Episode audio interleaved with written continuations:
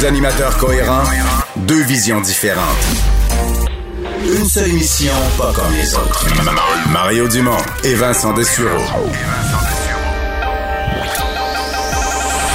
Cube, Cube Radio. Bonjour tout le monde, bienvenue à l'émission. Bon vendredi, un beau vendredi d'ailleurs pour la dernière de notre semaine. Alors euh, si votre semaine de travail est finie, que vous êtes en route vers euh, la maison, le chalet, un autre lieu, peut-être un bar, euh, parce que les terrasses y sont ouvertes, ben on vous accompagne. Bonjour Alex. Salut Mario. Une nouvelle de dernière minute, il y avait un espèce de rassemblement prévu pour Maxime Bernier. Là, il y a plusieurs sources au Canada anglais qui confirment qu'il aurait été arrêté. Bon, arrêté est un grand mot, il finira pas ses jours en prison, plus pour lui remettre une contravention. Ouais, après. Il y, a une photo, il y a une photo qui circule quand même où on le voit là dans un véhicule de la, GRC. Ouais, appréhendé, c'est ça par la GRC là. C'était juste avant une, manifestation contre les mesures sanitaires au Manitoba, on dit. Donc, on n'a pas beaucoup d'informations pour l'instant, mais disons que euh, Maxime Bernier, là, à chaque fois qu'il publie quelque chose, une, vidéo, une photo sur ses réseaux sociaux, il n'a jamais respecté les mesures sanitaires ou quoi que ce soit là, dans une, dans une certaine province où peut-être les autorités avaient moins de patience, ça a du moins bien passé. Donc, on va peut-être avoir plus province où il y avait plus de cas, la dernière des provinces canadiennes à avoir gardé un nombre de cas plus élevé. Ben voilà, on n'aura plus de détails en cours d'émission et tout de suite, on va aller rejoindre Paul Larocque.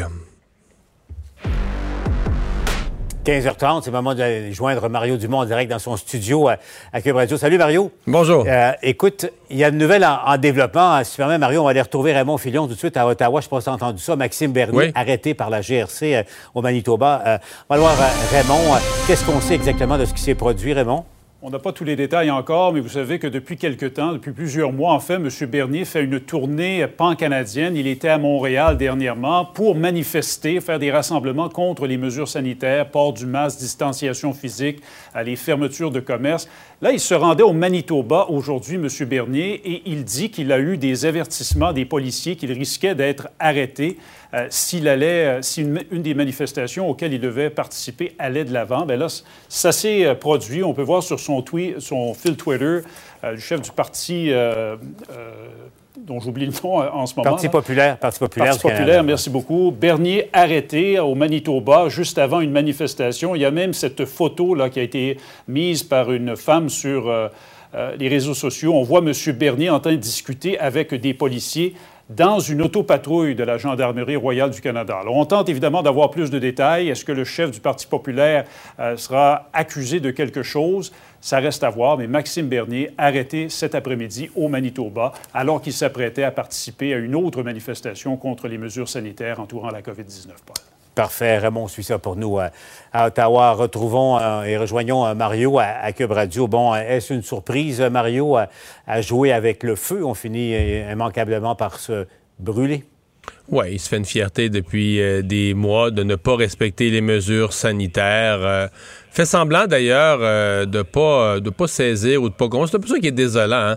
Fait semblant de pas comprendre le pourquoi des mesures sanitaires, comme comme si lui une, une maladie contagieuse. Donc la notion, le lien entre la maladie va se propager si les gens ont des contacts, euh, que ce serait pas vrai ou que c'est quelque chose qui aurait été inventé ou que lui au minimalement comprendrait pas.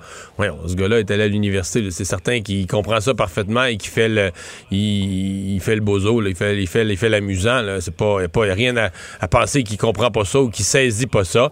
Euh, bon, euh, pour le reste, euh, c'est il, a fait quelque chose d'assez comique hier parce que il a écrit sur les réseaux sociaux que les maoïstes avaient pris le contrôle, avaient infiltré, avaient pris le contrôle des partis politiques, dont le Parti conservateur. Et le site Internet du Journal de Montréal a repris cette nouvelle. Puis là, après ça, il s'est moqué en disant, ben là, ils n'ont pas compris que c'était une farce. Et ce matin, je disais à nos collègues, à Jean-François Guérin, puis l'équipe du matin, tu sais, pauvre Maxime, là, il on peut plus savoir qu'est-ce qui est une farce puis pas. Le 6 juin, il faisait un parallèle entre les, les gens qui se battent comme lui contre les mesures sanitaires et le débarquement, les soldats qui débarquaient en Normandie parce que c'est le même combat, ils se battent pour nos libertés.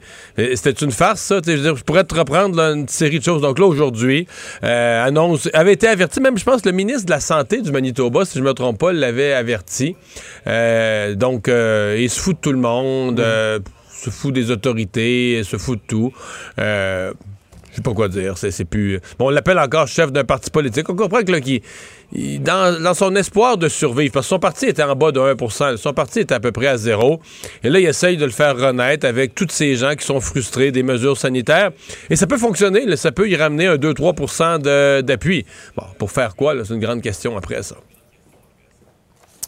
Mario, euh, revenons euh, au Québec euh, maintenant. bilan de fin de session aujourd'hui parce que la session est déjà terminée. Et tu as vu le grand objectif du premier ministre de rester à l'avenir, de rester zen, euh, de rester humble, également une sorte d'acte de contrition, parce qu'on se parlait du ton de, euh, du premier ministre depuis euh, quelques semaines, là, qui avait en, en, découdre plus que moins avec les partis d'opposition. Donc, est-ce que c'est pas justement une des clés, éviter l'arrogance que les dopés par les sondages en ce moment, les dangers, les écueils qui guettent un parti politique qui ne fait pas attention à ça?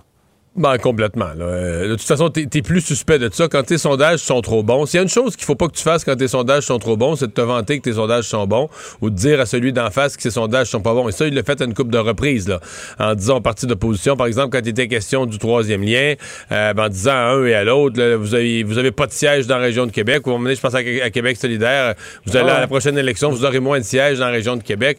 C'est pas, euh, c'est pas, c'est pas la, façon de, de débattre. Ben, pour le reste, évidemment, il sort d'une session qui a été quand même dans l'ensemble. Bon, c'est pas facile de combattre la pandémie, là, puis il y en a eu plein leur bottine au gouvernement, mais politiquement parlant, le gouvernement domine absolument tout. Euh, on... En fait, il a dit, M. Legault, ça me paraissait un peu de sagesse, que les choses vont se resserrer euh, à la veille des élections de 2022. Ça me paraît une évidence.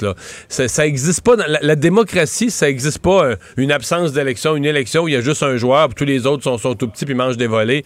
Ça, ça c'est jamais de même. L'opposition, probablement, et qu'il y a un des trois partis d'opposition. Pour moi, c'est la grande inconnue. On dirait qu'il y a un des trois partis d'opposition, Paul, qui dans les 6 à 12 prochains mois va, comme euh, ramasser le, le mouvement d'opposition, va ramasser l'insatisfaction envers le gouvernement, puis va grossir. Puis les deux autres partis d'opposition risquent de trouver le temps long pendant ce temps-là. Est-ce que ce soit le Québec solidaire? Est-ce que ce soit les libéraux? Le PQ, va vous dire, ont plus d'ouvrages à faire avec ce qu'on voit présentement, mais c'est pas impossible. Mais on dirait qu'il y a comme un parti d'opposition qui va réussir à saisir, alors que là, les trois, les trois partis d'opposition ont eu une session correcte, ont fait de bonnes interventions, n'ont pas fait de, bêtises ou d'erreurs mm-hmm. majeures. Mais on sent pas qu'il y en a aucun des trois. je suis pas capable de nommer un des trois que tu dis, hum, lui, a ramassé les, frustrations, là, il a ramassé ça. Non, non, on sent que il y a une satisfaction importante envers le gouvernement, puis les insatisfaits se partagent entre les trois partis d'opposition pour des raisons diverses. Mais ça restera pas comme ça. La vie n'est pas faite comme ça. Dans un système parlementaire, dans un système politique, l'opposition finit par se canaliser quelque part, puis les, les chiffres vont se resserrer à la veille du vote, c'est certain. Parlant de ça, euh, Mario, euh, Jean-Marc Léger était avec moi il y a quelques minutes. Tu as vu son sondage pour la presse canadienne euh, aujourd'hui? Et là, moi, je dis c'est une, toute une douche d'eau froide pour Justin Trudeau. En tout cas, un pensez-y bien pour le déclenchement d'élection, qui, le scénario du, mois d'août. Ça fait un mois, hein? Regarde, là. Euh, mais tu sais, trois points d'écart à peine euh, au, national. Euh, Jean-Marc le dit, en Ontario, les libéraux n'ont plus que cinq points d'avance. Il, il, leur en faut beaucoup plus pour compenser, évidemment, la force des conservateurs dans l'Ouest. Bon, le, Québec, M. Trudeau a encore un bon cinq points d'avance, mais n'empêche, il n'y a rien de clair, il n'y a pas de tendance éminemment ou de toute évidence favorable à M. Trudeau en ce moment. Non, non, les écarts qu'on avait vus euh, pendant plusieurs mois où on disait Justin Trudeau très en avance, les 6-7 points d'avance, ce qui était beaucoup à l'échelle canadienne, quand tu le redécoupais par région, là, ça y donnait un gouvernement majoritaire sans problème. Euh, on n'est plus là, puis bon, ce que Jean-Marc Léger constate aujourd'hui, le sondage précédent de Jean-Marc Léger disait quelque chose de semblable. Il y a, eu des Angus Reid, il y en a d'autres, j'oublie les firmes, mais je dirais que ça fait environ un mois, peut-être un petit peu plus, là, euh, que les choses, on est, on est plus dans des écarts de 2-3% que de 6, 7, 8. Et c'est une grosse différence parce que ça veut dire essentiellement que tu plus Dans ces chiffres-là, Justin Trudeau gagne encore, mais probablement minoritaire encore. en tout cas, limite, limite. Mm-hmm. Alors là, euh, faire une élection, mettons que c'est lui qui la déclenche, faire une élection pour reproduire le même résultat minoritaire, euh, ça devient un échec, ça devient pas intéressant du tout.